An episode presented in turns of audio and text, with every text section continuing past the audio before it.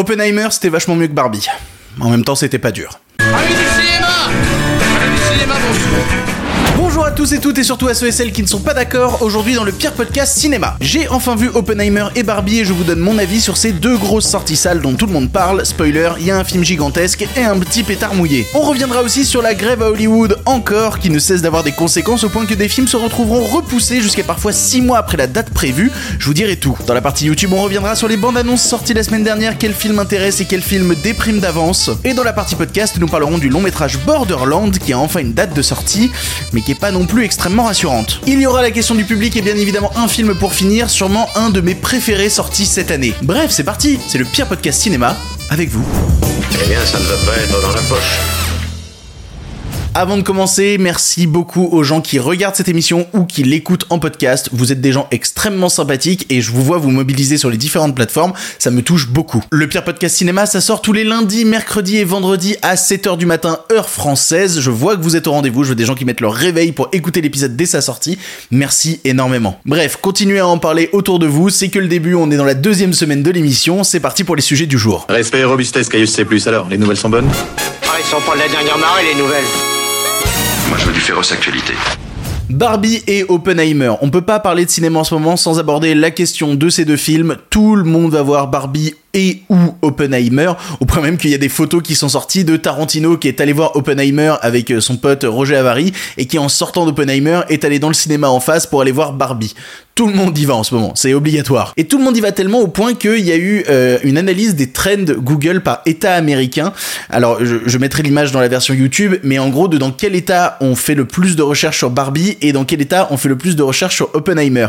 Et ce qui est un peu marrant quand on compare les résultats, c'est qu'on voit que euh, les États qui ont le plus recherché Oppenheimer sur Google sont les États qui ont majoritairement voté Biden aux dernières élections et que ceux qui ont majoritairement recherché Barbie sont les États qui ont le plus voté Trump. Alors il y a deux explications possibles. La première ce serait que en fait tiens Barbie serait un film vachement conservateur qui plairait vachement plus aux États conservateurs. Ou la deuxième raison c'est que les États conservateurs voyant un film Barbie que tout le monde décrète comme un film étant ultra woke cherchent Barbie, euh, enfin cherche Barbie sur Google en disant pourquoi ce film est woke, quelle saloperie il y a à l'intérieur de ce film? C'est les trends Google, ça a pas beaucoup d'importance. L'important, c'est de voir les films. Et vous savez quoi? Je les ai vus. On va commencer à parler de, de, de ce film gigantesque qui est Oppenheimer de Christopher Nolan. Our work here will ensure a peace mankind has never seen.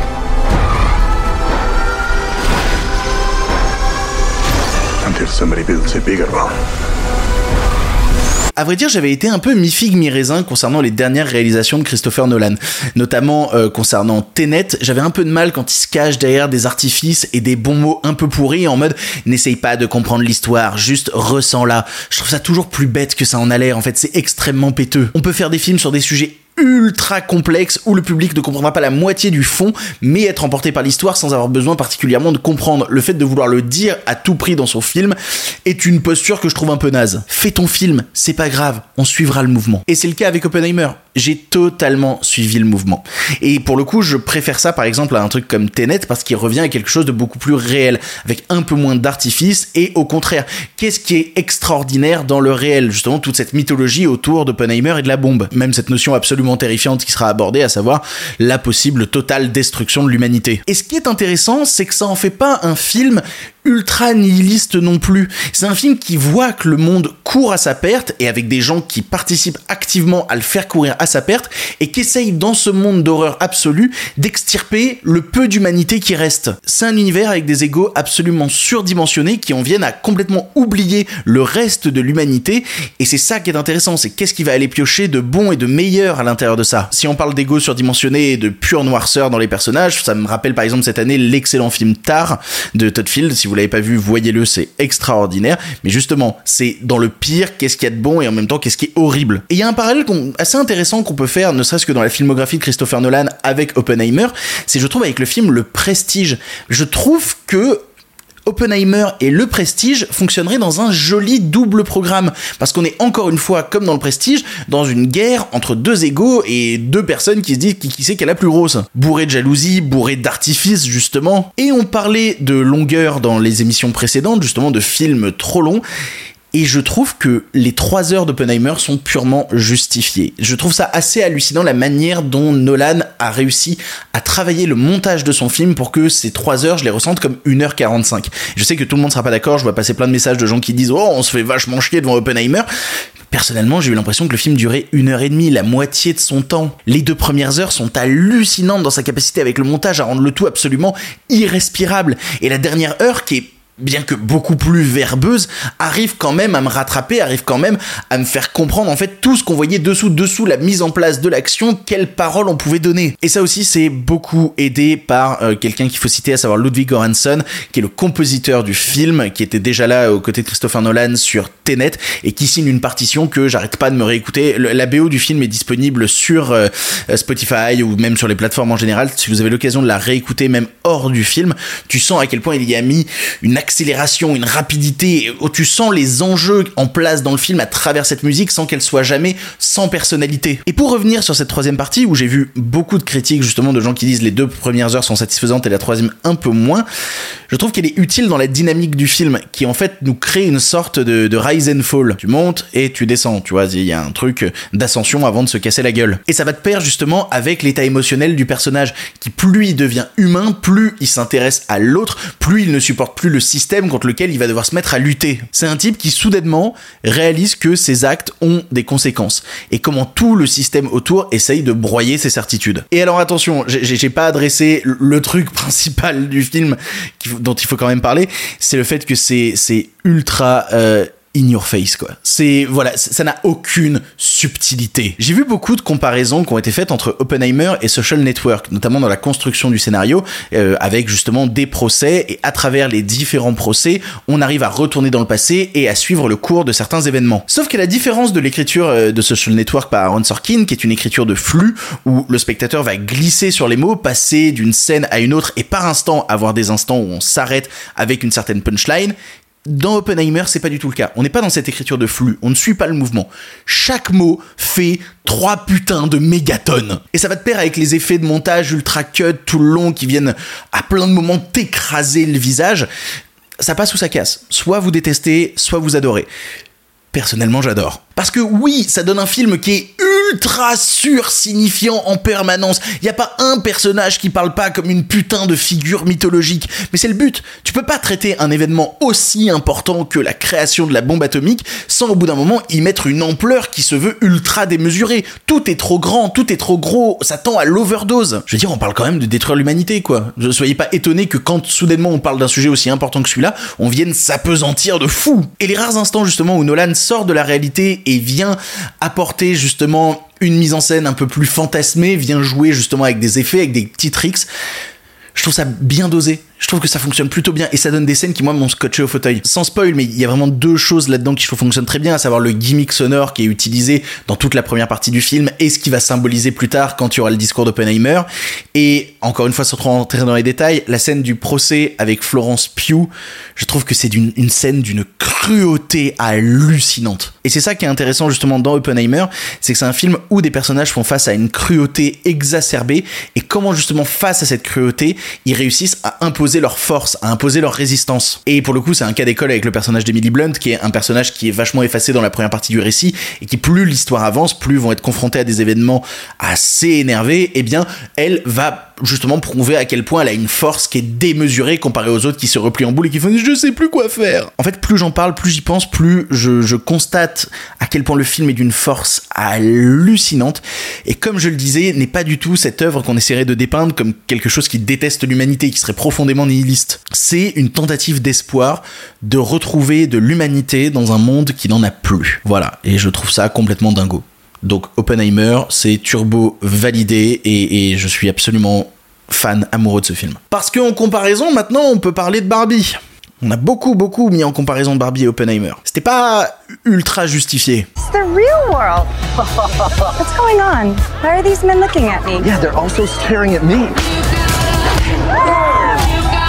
Je vais faire simple. J'ai vu Barbie et j'ai trouvé ça sympa, sans plus. Oui, c'est une comédie drôle qui va assumer son côté extrêmement méta, qui peut rappeler par instant euh, un sketch du SNL version longue, mais ça fonctionne plutôt bien, c'est marrant, et puis ça crée des gimmicks dans l'univers qui permettent de faire de l'humour un peu slapstick, pourquoi pas, c'est marrant. Et le gros point fort comique du film, c'est évidemment Ryan Gosling dans le rôle de Ken, qui est très mis en avant, qui est trop mis en avant, on va en reparler euh, après, mais qui voilà apporte une dose de comique dans son personnage qui est un idiot fini, qui me fait beaucoup rire. Et j'aime aussi les idées qu'apporte le récit dans sa deuxième partie, notamment euh, tout le côté descente aux enfers de Barbie, sans trop rentrer dans les détails, mais voilà, le côté Barbie dépression, pour utiliser certains termes du film, fonctionne admirablement bien. Et puis Greta Gerwig, quand elle met en avant des idées plastiques, c'est pas Jojo le Clodo, tu vois, t'as des idées dans la direction artistique, dans certains effets pratiques, notamment toute la notion du voyage et tout, on parle quand même de jouer, donc retourner à certains effets pratiques, c'est pas du tout déconnant, c'est une bonne idée de mise en scène,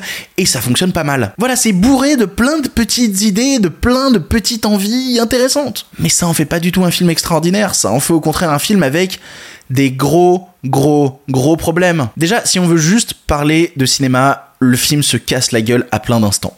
Parce que le film, alors attention, je vais pas donner un scoop ou quoi que ce soit, le film Barbie développe un certain discours féministe, mais ne sait à aucun moment l'intégrer dans la cinématographie de son film. C'est comme si à plein d'instants, le film devait s'arrêter, se mettre sur pause, arrêter même ses envies de mise en scène pour passer à des chants contre chants basiques, et la fin du film c'en est vraiment l'exemple type, où on arrête de vouloir faire du cinéma. On est dans un TED Talk, on est dans une vidéo motivation sur internet, on n'est plus dans un film. On n'est que dans du discours et on ne produit plus Et ça dessert le truc parce que ça vient te bouffer toute une partie du rythme du film, toute son énergie.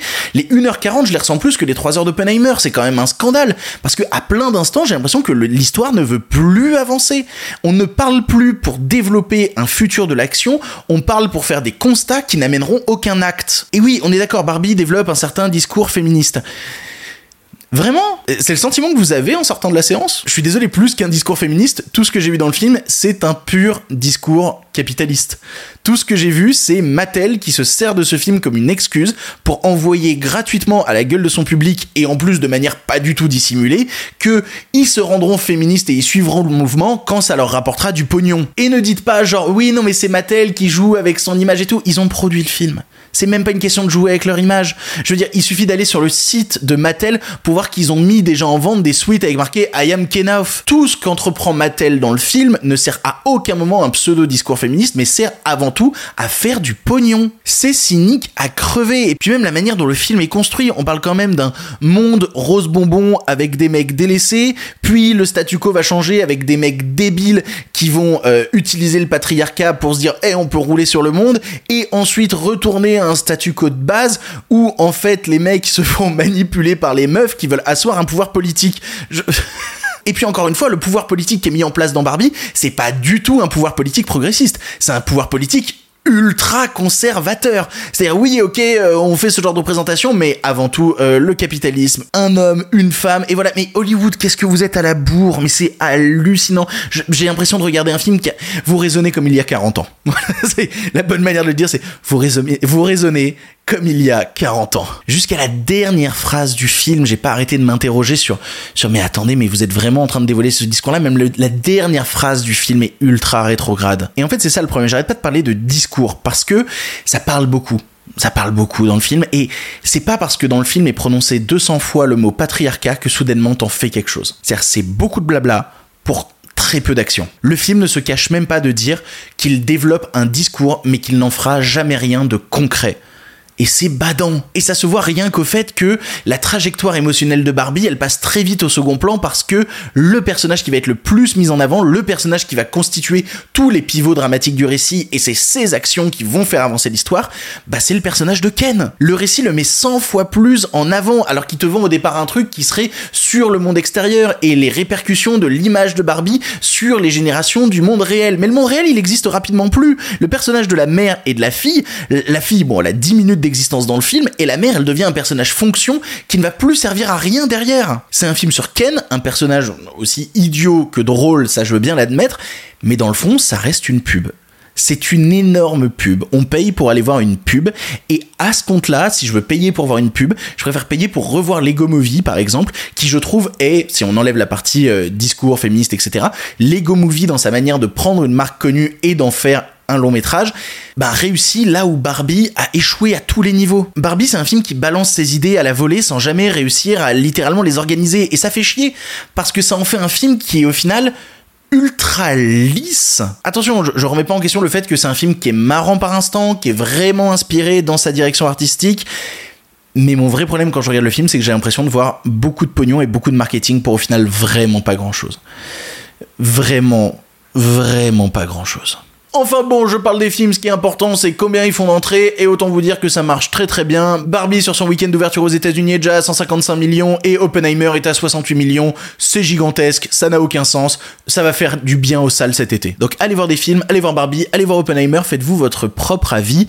Et nous, on va retourner du côté d'Hollywood, et on va encore parler de la grève.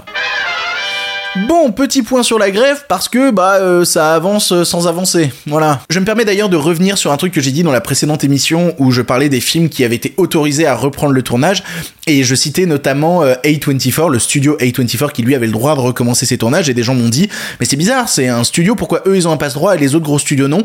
C'est parce qu'en fait A24 a accepté toutes les demandes du syndicat des, des acteurs de la, de saga AFTRA. C'est-à-dire que A24 qui est un beaucoup plus petit studio, arrive à accepter des termes que les gros studios refusent par, euh, envie d'engranger plus de pognon. Donc euh, voilà, c'est pour ça que A24 peut reprendre les tournages. C'est parce qu'ils ont réussi à faire ce que aucun autre studio n'a voulu faire. Bravo à eux. Bon, la grève elle prend de l'ampleur, il y a notamment les Anglais qui commencent à prendre part à cette grève-là et à montrer leur soutien et à vouloir faire des rassemblements, mais on en entend parler aussi jusqu'en France. Et notamment ça inquiète un peu en France, et ça on l'a appris de la bouche du patron de la FNCF, la Fédération Nationale des Cinémas Français, et de son président qui s'appelle Richard Patry et qui s'est exprimé sur BFM Business au sujet de la grève. La, la grève nous inquiète beaucoup, bien sûr. Hein. Euh, surtout qu'il faut bien bien comprendre, c'est pas une grève euh, véritablement concentrée vers les studios. C'est justement une grève contre les plateformes parce que quand nous repassons les films, les auteurs américains, puisque c'est une grève qui ne concerne pour l'instant que les Américains, les auteurs américains touchent des royalties au fur et à mesure des, des passages que nous faisons. Sur le modèle des plateformes, on ne connaît pas, personne ne sait euh, la fréquentation, euh, les, les vues que, que obtiennent les films ou les séries sur les plateformes. Eh bien, il n'y a pas de rémunération après. C'est pour ça que cette grève nous inquiète parce que elle risque de durer assez longtemps. Alors après, elle ne concerne pour l'instant que les films américains, mais c'est vrai qu'il y a beaucoup de films qui ont déjà commencé à être décalés et ça nous inquiète beaucoup sur l'année 2024. Bon, après Richard Patry, je l'avais interviewé dans un, dans un documentaire à l'époque et il a toujours eu des positions très très marquées, pro-salle, parce que c'est normal, il défend son bout de gras, mais aussi purement anti-plateforme à plein de niveaux. Et pour le coup, je peux comprendre son inquiétude vu que la première moitié de 2023 est une bonne moitié d'année pour les entrées en salle en France. Il y a une belle reprise. Il y a Box Office Pro qui a sorti les chiffres, mais on est en train de reprendre des couleurs qui ressemblent un petit peu aux entrées qu'il y avait avant le Covid, donc c'est plutôt intéressant. Et il a pas envie que tout ça se recasse la gueule. Et je comprends son inquiétude dans l'idée parce qu'il parle de, de films repoussés. Et c'est vrai, on commence à avoir les premières news sur des films qui vont avoir leur date de sortie repoussée. Bon, déjà dans les dates de sortie repoussées, il y a des évidences, à commencer par tous les films qui étaient en tournage actuellement et qui se sont arrêtés à cause de la grève. Donc euh, Deadpool 3, euh, Beetlejuice 2, Mission Impossible 8, c'est que des suites. Je suis en train de le dire et je réalise à quel point ce ne sont que des suites de licences. Bah voilà, euh, toutes repoussées. Mais c'est en train aussi d'atteindre les festivals et notamment on l'a appris de la part de la Mostra de Venise, donc si vous ne connaissez pas la Mostra de Venise, c'est un festival d'une ampleur du festival de Cannes et qui, contrairement au festival de Cannes, arrive bien plus facilement à récupérer des films qui vont être des gros films américains parce que n'étant pas en mai et étant en septembre, ça permet d'inscrire le film ensuite dans la course aux Oscars. Et le problème donc de la Mostra de Venise, c'est que actuellement le cinéma américain, bah, c'est très compliqué de le faire venir vu que plus personne n'a le droit de se déplacer. Notamment le film qui devait faire l'ouverture de la Mostra de Venise, c'était le film Challengers de Luca Guadagnino, que vous connaissez sûrement parce qu'il a réalisé le film Call Me By Your Name avec Zendaya. Vous avez sûrement vu passer des images du film à droite à gauche. Et bien le film devait faire l'ouverture de la Mostra de Venise et ce ne sera pas le cas. Et même pire que, que ça, donc l'ouverture de la Mostra de Venise c'est le 30 août et le film devait sortir en salle ensuite le 15 septembre. Il a été repoussé du 15 septembre au 26 avril. Il a pris 8 mois dans la gueule. Alors que le film est terminé, il est prêt. Sauf qu'ils ont tellement peur de pas pouvoir sortir le film avec de la promo, avec des interviews des comédiens, etc. Parce que tant qu'il y a la grève, eh ben c'est pas possible de, mettre en place toute la promo des films. Eh ben ils repoussent pour pouvoir avoir le maximum de promo. Et du coup, la Mostra de Venise est bien embêtée avec son festival qui aime bien ramener du cinéma américain et décide donc de se recentrer un peu plus sur le cinéma européen.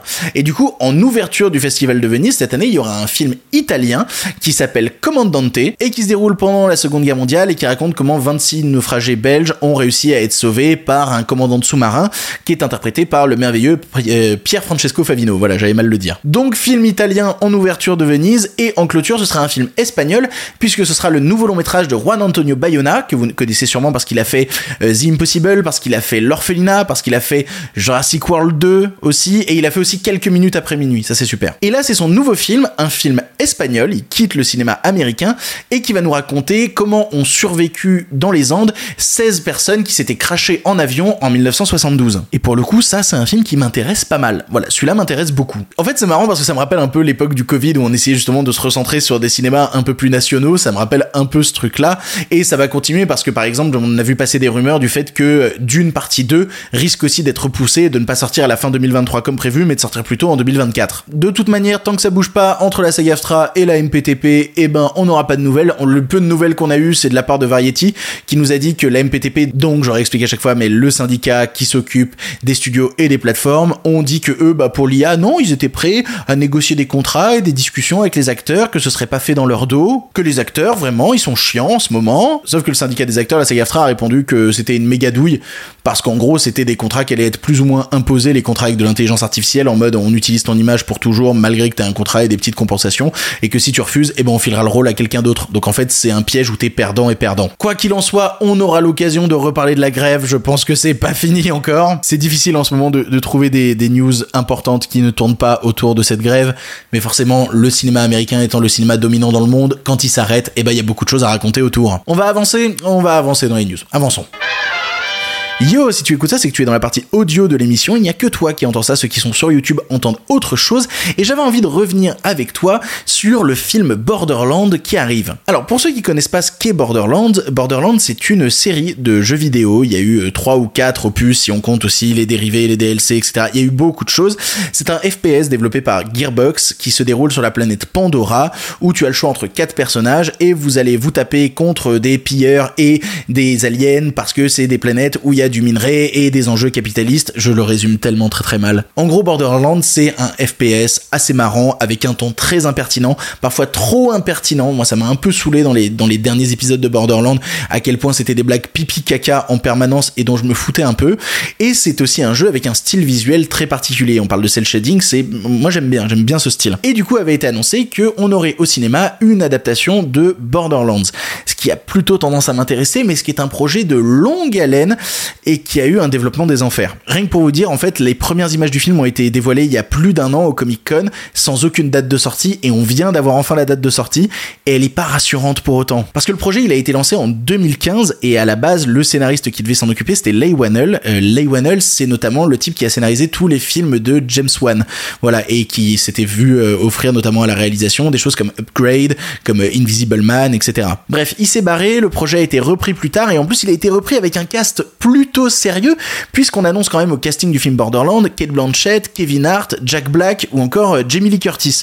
Donc ça a plutôt tendance à m'intéresser. Et puis je regarde ensuite qui est à la réalisation du film et je découvre que c'est Eli Ross. Et Eli bon bah euh, voilà quoi. Eli Ross c'est le réalisateur des deux films Hostel et je pense que Hostel 2 est son meilleur long métrage parce que après c'est vraiment un peu euh, les enfers. Je veux dire ce qu'il a fait avec son euh, Death Wish avec Bruce Willis c'était horrible. Son Knock Knock avec Kenny Reeves et Anna de Armas c'est un des films les plus misogynes que j'ai vu de ma vie. C'est horrible. C'est pas un très bon réalisateur, c'est pas un très bon créateur d'histoire. Il fait un peu n'importe quoi de temps en temps. ça, ça m'embête, ça m'embête de le voir affilié à ce projet-là. Et je pense que ça a embêté un petit peu les studios parce que, euh, si vous voulez tout savoir concernant le film Borderland, le tournage est terminé depuis deux ans. Voilà, ça fait deux ans que le film est terminé. On a eu sur les réseaux sociaux des news sur le fait que le tournage s'était arrêté en juin 2021. Donc ça fait deux ans que le film est dans les tiroirs. C'est pas normal. Parce que depuis, c'est galère sur galère. Déjà, il y a eu ce qu'on appelle des reshoots, parce que le studio a vu une première version du film, a pas été satisfaite et a demandé des reshoots. Ça arrive extrêmement souvent, ça donne des bonnes choses, des mauvaises choses, on n'est pas là pour débattre des reshoots. Mais en gros, reshoot, et les reshoots ont pas du tout été confiés à Eli Ross, qui était pris sur un autre film, il réalise un film d'horreur qui s'appelle euh, Thanksgiving. Non, les reshoots ont été confiés à Tim Miller. Tim Miller, qui est le réalisateur de Deadpool.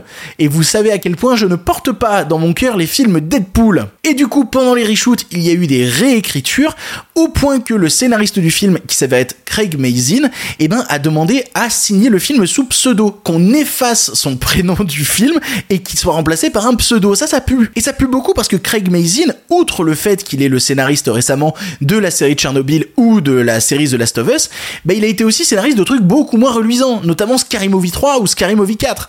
Le mec qui a été scénariste de Scary Movie 3 et 4 refuse qu'on mette son nom sur le film Borderland. C'est flippant. Alors maintenant, ben, on n'a plus qu'à attendre, quoi. Le, film est annoncé pour le 9 août 2024. Donc, il va littéralement sortir trois ans après la fin de son tournage. Je, je sais pas si vous vous rendez compte à quel point c'est gigantesque et à quel point ça démontre un développement des enfers. Ça pue. Et d'un autre côté, bah, je suis pas étonné parce que c'est un projet qui est pas facile. Réussir à avoir à la fois le style visuel très marqué de Borderlands, le ton impertinent sans que ce soit un truc absolument horrible et réussir en plus à dépeindre une histoire, à respecter les fans et tout. Bah, Craig Mazin doit le savoir. Il a développé le truc euh, Last of Us. Ouais, c'est un enfer de toute manière sur le papier de faire un film Borderland on attend de voir. Et j'en profite avant qu'on repasse au tronc commun pour remercier tous les gens qui sont allés mettre sur Spotify et iTunes des 4 étoiles sur 5, des 5 étoiles sur 5 à l'émission. L'émission s'était fait plomber par certaines reviews et vous avez permis de rééquilibrer la balance. Et vraiment, merci pour ça. Merci à tous ceux qui ont mis des, des notes sur l'émission. Allez, on continue. Les nouvelles n'étaient pas très fraîches, en effet. Pour la question du public cette semaine, Morgan Lafort demande J'ai vu le logo de Netflix au début du film Yo Mama. Est-ce que Netflix finance le cinéma français maintenant? Oui. Voilà, je pourrais m'arrêter là. Ça pourrait être la fin de la réponse. Oui, voilà, c'est le cas. En gros, on va essayer de résumer toute cette affaire de pourquoi maintenant on voit des logos Netflix devant les films qui sortent en salle. Il y a eu des accords qui ont été faits entre euh, la France et Netflix et qui datent de février 2022 et qui sont des accords financiers qui ont permis de revoir la chronologie des médias. Dans l'ancienne chronologie des médias, quand un film sortait en salle, Netflix ne pouvait le diffuser sur sa plateforme qu'au bout de 36 mois, soit 3 ans. C'était énorme. C'était dans notre système actuel, c'était complètement débile de devoir attendre 3 ans entre Netflix et euh, la salle de cinéma. Du coup, les accords ont été revus et ils sont passés de 36 mois à 15 mois. En échange de cette modification de la chronologie des médias, Netflix s'est engagé à investir 4% de son chiffre d'affaires en France annuel dans la production d'œuvres françaises et dans au moins le préfinancement de 10 films. Et attention, ça n'a rien à voir avec les productions françaises qui sortent sur Netflix. Ça, il y a un budget alloué qui est d'environ 160 millions, mais ça n'a rien à voir avec le fait que Netflix va mettre de l'argent dans les films qui sortent en salle. Vous voyez ça un peu comme une forme de préachat, ils ont déjà mis du pognon dedans, donc quand le film sortira, enfin atteindra les, les 15 mois qui permettent aux plateformes de récupérer les films, et ben il y aura pas de coûts supplémentaires engendrés. Et en plus de ça, ils se sont engagés, bon là on rentre vraiment dans les détails techniques, mais ils se sont engagés à une clause de diversité, à financer des plus petits films qui ont moins de 4 millions de budget. Voilà, donc Netflix joue le jeu. D'où le logo Netflix ou la mention de Netflix que vous allez voir apparaître devant certains films français qui vont sortir en salle. C'est une grande avancée entre les salles françaises et les plateformes qui durent depuis des années et ça a permis un peu de lever le drapeau blanc. Et la chronologie des médias, je sais que tout le monde la critique et je vois passer régulièrement des trucs sur Twitter en mode ah oui le film il est disponible déjà sur Disney Plus aux US mais il est pas disponible en France bleu. Mais vous savez que c'est une bonne chose. Vivant actuellement sur le continent américain, j'ai l'impression de le répéter à chaque fois, je vois à quel point ça, c'est une bonne chose en fait la chronologie des médias. Pour juste parler du cas du Canada, on a atteint le point absurde où certains films qui sont encore en salle sont déjà sortis en VOD, ce qui tue complètement leur potentiel en salle. La chronologie des médias en France, elle permet justement de préserver ce statut, de laisser de la place aux salles de cinéma pour pouvoir diffuser les films. Et ensuite, s'il y a cette fenêtre de 15 mois, ce qu'il faut pas oublier aussi les fenêtres de la télévision. Parce que si le film est disponible sur toutes les plateformes du monde en ultra accessible, pourquoi le regarder quand il y a une diff télé? Et pourquoi dans ce cas-là, les chaînes de télé, eh bien, euh, mettraient du pognon pour financer du cinéma? Je vais pas revenir sur l'histoire de la chronologie des médias parce que j'ai l'impression d'en avoir parlé au moins 70 fois, mais c'est une bonne chose, c'est très bien. Et donc c'est une bonne chose de voir apparaître le logo Netflix devant certains films qui sortent en salle. Le seul problème, c'est que ça donne un appui à Netflix qui est peut-être pas très cool, où ils vont pouvoir se permettre de dire s'ils veulent, ah bah maintenant on augmente nos prix. Bah euh, oui, on, vous comprenez, euh, on doit financer du cinéma français et tout, donc on va augmenter nos prix pour compenser. Ce qui compensera rien du tout parce qu'il y aura les 4%, mais bref, voilà. Pour répondre à ta question, c'est normal et ça va arriver régulièrement et c'est une bonne avancée dans les relations entre la France et les plateformes américaines. Pour une fois qu'il y a des bonnes avancées avec les plateformes américaines, on va pas se plaindre. Pour le cinéma, monsieur Leblanc, pour le grand écran, pas pour la petite lucarne.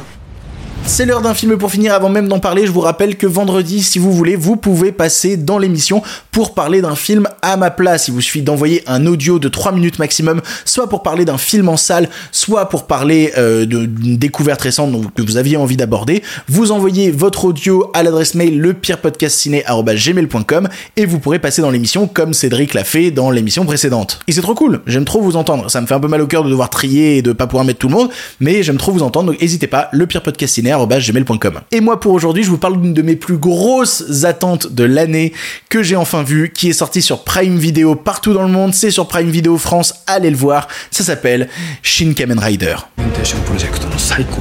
これを被ると暴力の加減がまるでできなくなるその辛さをあなたが背負うことで誰かが幸せになってる誰かを守って戦うとはそういうことです Shin Kamen Rider, c'est le nouveau film réalisé par Hideaki Anno. Si vous ne connaissez pas le nom Hideaki Anno, c'est le mec qui a fait Evangelion et plein d'autres choses. Voilà, je porte un t-shirt Evangelion, je suis très fan d'Evangelion, j'ai des tatouages Evangelion de partout, je suis extrêmement fan du bonhomme, mais il a pas fait que Evangelion. On lui doit certains films live action comme Love and Pop, comme Ritual, comme Cutie Oni, et plus récemment un film dont on a beaucoup parlé, à savoir Shin Godzilla. Et bref, je suis hyper fan du bonhomme, il adapte encore du tokusatsu, je suis très content, j'avais très hâte de le voir, et devinez quoi, c'est un de mes films préférés de l'année, évidemment. Quel moment de cinéma incroyable.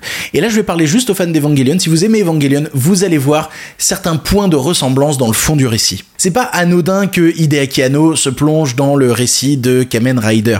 Parce que ce qui nous dépeint, c'est un jeune à qui on a filé des pouvoirs qui le dépassent, qui crée chez lui une grande violence et qui sait pas comment le gérer. Evangelion. C'est un type qui littéralement se doit de prendre les mêmes pouvoirs que son ennemi afin de pouvoir les vaincre et ça le détruit à l'intérieur, ça lui fait peur. Evangelion. Il y a aussi une relation difficile entre un père et son enfant dans lequel on a inséré de la machinerie. Evangelion. C'est un film qui parle de quête du bonheur quand le monde autour nous impose une souffrance avec des grosses corporations qui nous font croire qu'ils veulent le bonheur absolu la paix mais qui en fait ont des dessins beaucoup plus sombres. Evangelion. Bon, j'arrête avec la blague de Evangelion mais je trouve ça cool que Hideaki Anno persévère dans le tokusatsu comme avec Shin Godzilla et le fait qu'il ait écrit Shin Ultraman plus récemment. Pour ceux qui ne savent pas ce qu'est le tokusatsu, c'est un terme qui est utilisé pour désigner les films japonais à effets spéciaux. Ça a l'air très large comme ça, mais en gros, c'est un terme qui a été pas mal popularisé après le premier film Godzilla en 1954 et qui s'opposait du coup aux autres films qui n'en utilisaient pas. Et le tokusatsu a donné donc tous les films de kaiju avec des grosses bébêtes, la série Kamen Rider, etc., etc., etc. Sauf que Hideaki Anno, il reste pas juste dans ce style-là, il multiplie les styles. Et de la même manière, je trouve ça passionnant de voir à quel point, dans son travail, il essaye de reproduire certains effets du cinéma d'animation dans le cinéma live action. Par certains moments, en fait, j'ai eu des vibes un petit peu de, Speed Racer des sœurs. C'est-à-dire justement tout leur travail de comment est-ce qu'on peut reproduire la manière dont certains traits d'animation ne fonctionnent qu'en animation, défient la réalité, mais on va quand même les mettre dans un cinéma live action. Bah, là, ça arrive à plusieurs scènes dans Shin Kamen Rider et des scènes hallucinantes de combat dans les airs, mais qui sont à regarder des, incroyable. Et pour ce faire, Hideaki Anno a pas peur de se frotter à des caméras parfois de moins bonne qualité si ça permet de réussir le plan et de construire son cadre d'une meilleure manière. Il y a notamment plein de moments dans le film, ça peut déstabiliser avec des plans filmés à l'iPhone quand c'est des gros plans vus de dessus, un peu étranges, qui peut pas filmer d'une autre manière. Ils disent pas grave, je prends un iPhone, tant que j'arrive à transmettre l'émotion que je veux transmettre, je me fiche un peu de la caméra. C'est une manière de penser que j'aime bien. Et tu sens qu'il veut te transmettre des trucs et qu'en même temps il s'amuse. C'est un défilé de monstres. Il y a une balance entre les effets pratiques et les effets CGI qui est assez fascinante et qui en plus de ça s'amuse avec un côté ultra gore. Et puis pour ceux qui ont déjà vu des films de Hideaki Anno, il a un montage qui est rapide pour ne pas dire anarchique. voilà, il a une façon de monter ses films, c'est si le montage doit s'accélérer qui est 15 plans en une seconde, et ben je le fais, j'en ai rien à foutre. Et ben là ça sert à mort l'action du récit. Sauf que j'ai eu le sentiment aussi qu'il revenait avec ce film à parfois des moments d'émotion un peu plus simples. Il y a toute une scène, euh, comment la décrire sans spoiler, il y a toute une scène où un personnage se filme en parlant à un écran et j'y ai retrouvé la pureté de certaines émotions qu'on pouvait retrouver dans ses premiers films, donc notamment Love and Pop. Et vraiment, il y a des scènes à s'arracher le cœur, alors que c'est un film qui est qui se démontre même comme une véritable œuvre d'action, mais qui est au final profondément introspective. Et puis le Hideaki Anno actuel, c'est plus le Hideaki Anno de The End of Evangelion. Il a grandi, on l'a vu avec les quatre derniers films Evangelion.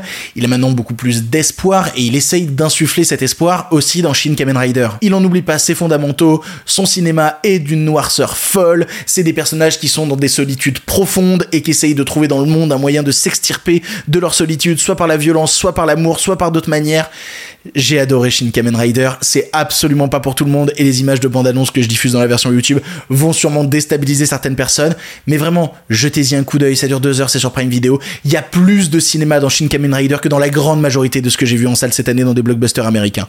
Largement plus d'idées et d'envie de cinéma.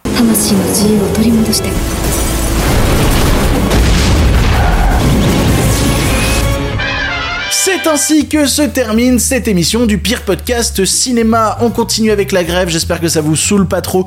J'ai pas trop le choix en fait, voilà, comme je le disais tout à l'heure, on est obligé de parler de la grève tant c'est un événement important et massif dans l'industrie et j'essaye autour de vous proposer d'autres sujets et d'aller voir vers d'autres films. Si vous pensez à des sujets, si vous avez des idées, si vous voyez des trucs qui passent actuellement et que j'aurais pas abordé, je parle vraiment d'actu, pas de sujet général, vraiment d'actu, n'hésitez pas à envoyer un message sur Instagram, vous avez le nom de mon compte Instagram qui s'affiche, c'est là aussi où je pose les questions pour les fins d'émission. Bref, n'hésitez pas à aller dessus. Et nous, on se retrouve mercredi, dans deux jours. Parce que oui, le pire podcast cinéma, c'est trois fois par semaine. Du bonheur trois fois par semaine à 7h du matin, ça fait quand même plaisir. Et si jamais vous en voulez encore, Non mais oui, bien sûr, mais c'est fini cette histoire là Par contre, euh, la prochaine fois, avec plaisir.